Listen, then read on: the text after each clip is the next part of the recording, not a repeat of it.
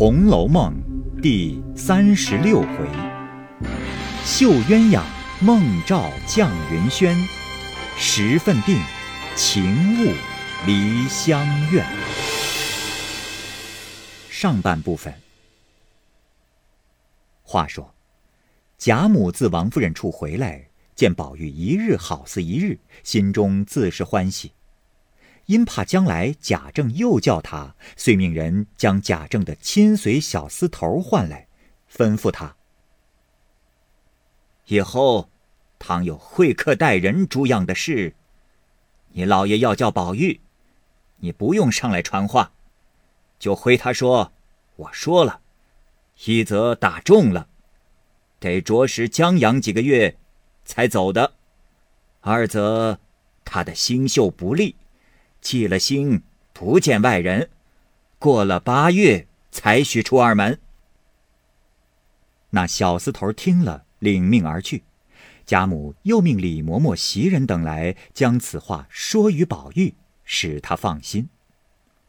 那宝玉本就懒与士大夫诸男人接谈，又最厌额冠礼服、鹤吊网环等事，今日得了这句话，越发得意了。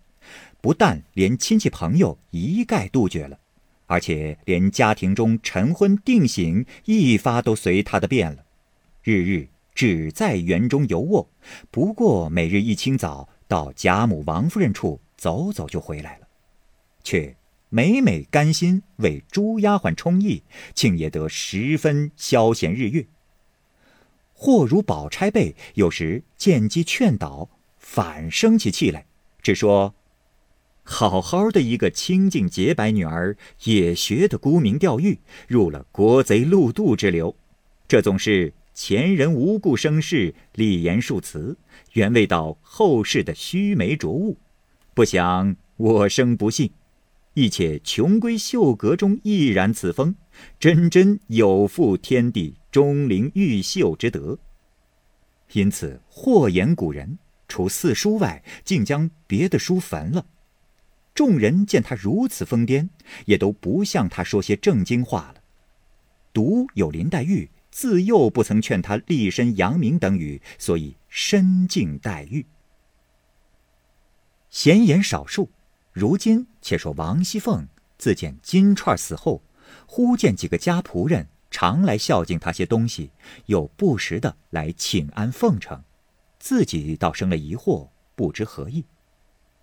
这日又见人来孝敬他东西，因晚间无人时，笑问平儿道：“哎，这几家人不大管我的事，为什么忽然这么和我贴近？”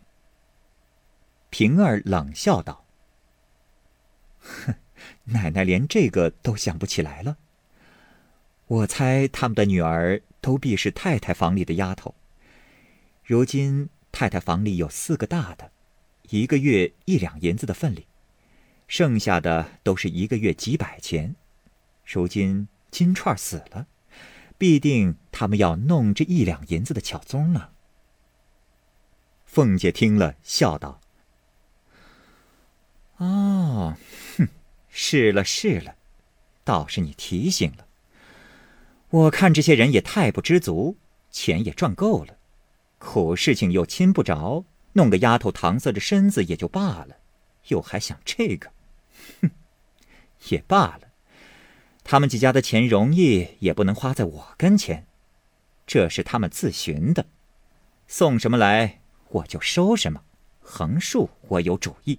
哼，凤姐儿安下这个心，所以自管牵延着，等那些人把东西送足了，然后成空方回王夫人。这日午间，薛姨妈母女两个与林黛玉等正在王夫人房里大家吃西瓜呢。凤姐儿得便回王夫人道：“啊，自从玉钏的姐姐死了，太太跟前儿少着一个人。太太或看准了哪个丫头好，就吩咐下月好发放月钱的。”王夫人听了，想了一想，道：“哎，依我说。”什么是利？必定四个五个的，够使就罢了。竟可以免了吧？”凤姐笑道：“这，论理太太说的也是，这原是旧例，别人屋里还有两个呢，太太倒不按例了。况且剩下这一两银子也有限。”王夫人听了，又想了一想，：“呃，也罢，这个份例只管关起来，不用补人。”就把这一两银子给他妹妹玉串罢了。他姐姐服侍了我一场，没个好结果。剩下他妹妹跟着我，吃个双份子，也不为过于了。凤姐答应着，回头找到玉串笑道：“大喜大喜！”玉串过来叩了头。王夫人问道：“哦，正要问你，如今？”赵姨娘、周姨娘的月例多少？凤姐道：“啊，那是定例，每人二两。赵姨娘的环兄弟的二两，共是四两，另外四串钱。”王夫人道：“嗯，可都按数给他们？”凤姐见问的奇怪，忙道：“呃啊，怎么不按数给？”王夫人道：“呃，前儿我恍惚听见有人抱怨，说短了一吊钱，是什么缘故？”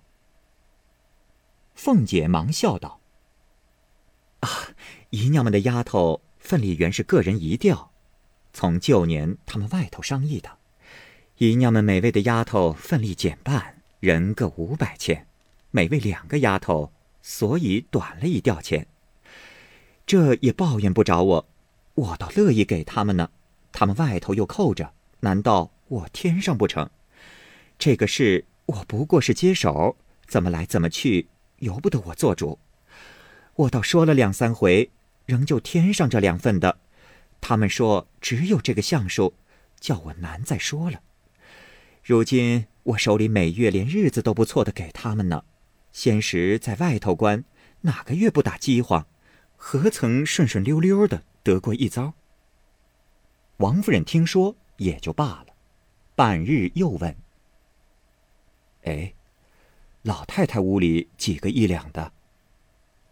凤姐道：“啊，八个，如今只有七个，那一个是袭人。”王夫人道：“哦，这就是了，你宝兄弟。”也并没有一个一两的丫头，袭人还算是老太太房里的人。凤姐笑道：“呃，袭人原是老太太的人，不过给了宝兄弟时，他这一两银子还在老太太的丫头份里上领。如今说因为袭人是宝玉的人，裁了这一两银子，断然使不得。若说再添一个人给老太太，这个还可以裁他的。”若不裁他的，须得还兄弟屋里也添上一个，才公道均匀了。就是晴雯、麝月等七个大丫头，每月个人月钱一吊；佳慧等八个小丫头，每月个人月钱五百。啊还是老太太的话，别人如何恼得气的呢？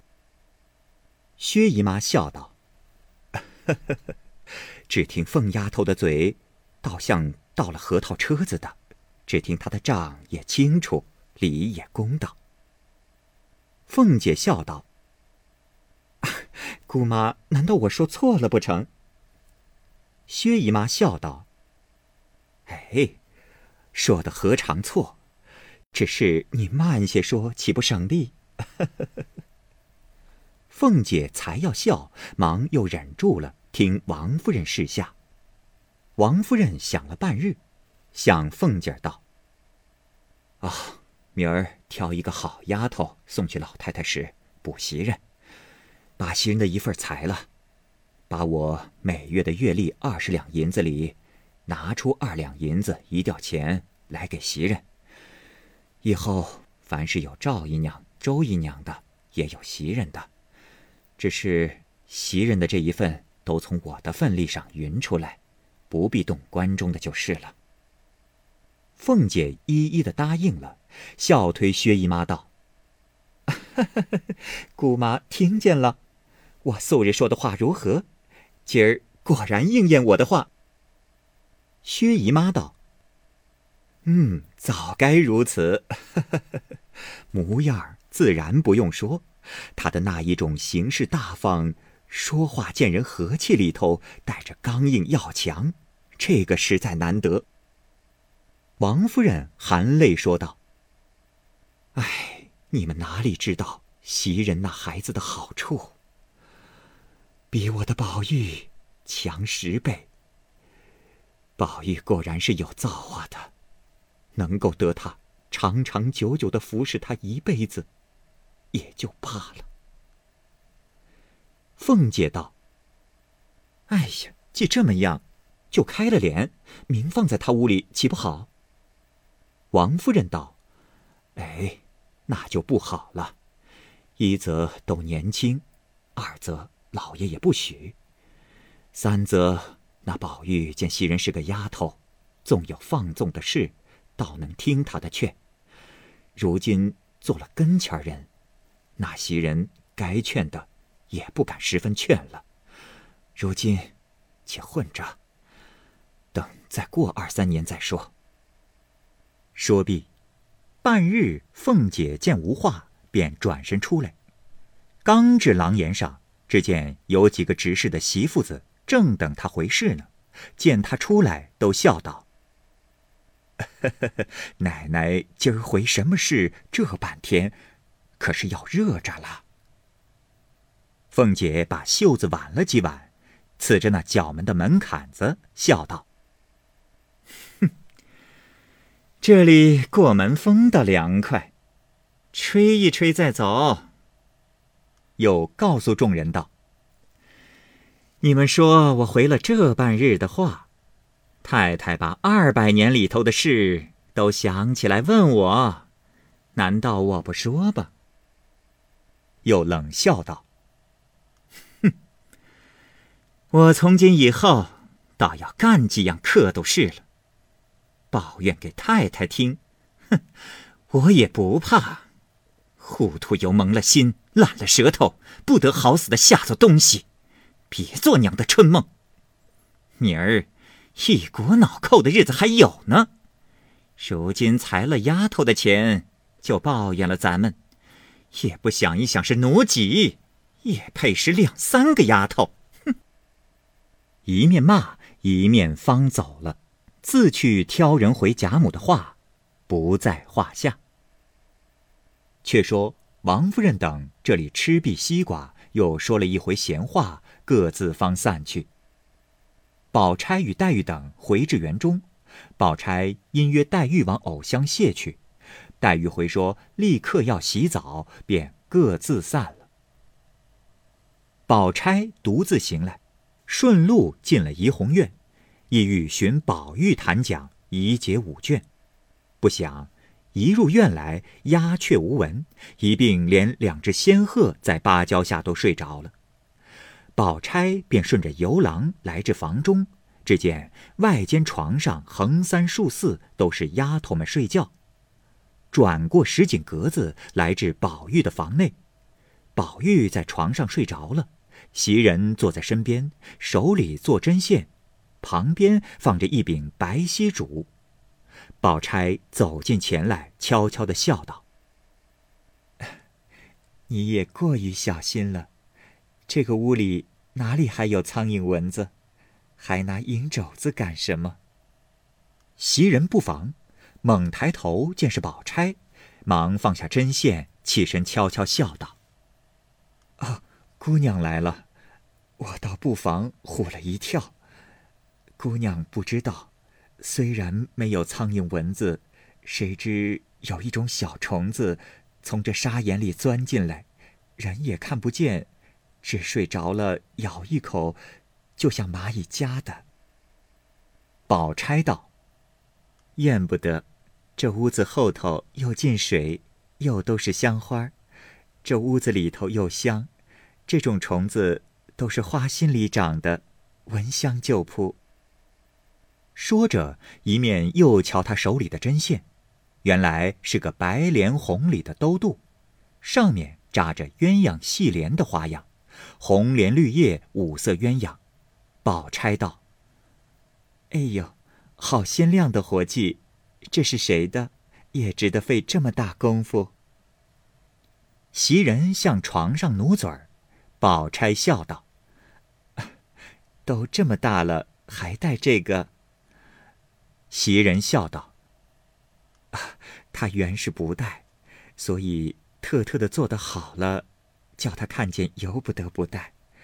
如今天气热。”睡觉都不留神，哄他戴上了，便是夜里纵盖不严心儿，也就不怕了。你说这一个就用了功夫，还没看见他身上现戴的那一个呢。宝钗笑道：“哎，也亏你耐烦。”袭人道：“啊，今儿做的功夫大了，脖子低得怪酸的。”又笑道：“啊好姑娘，你略坐一坐，我出去走走就来。”说着便走了。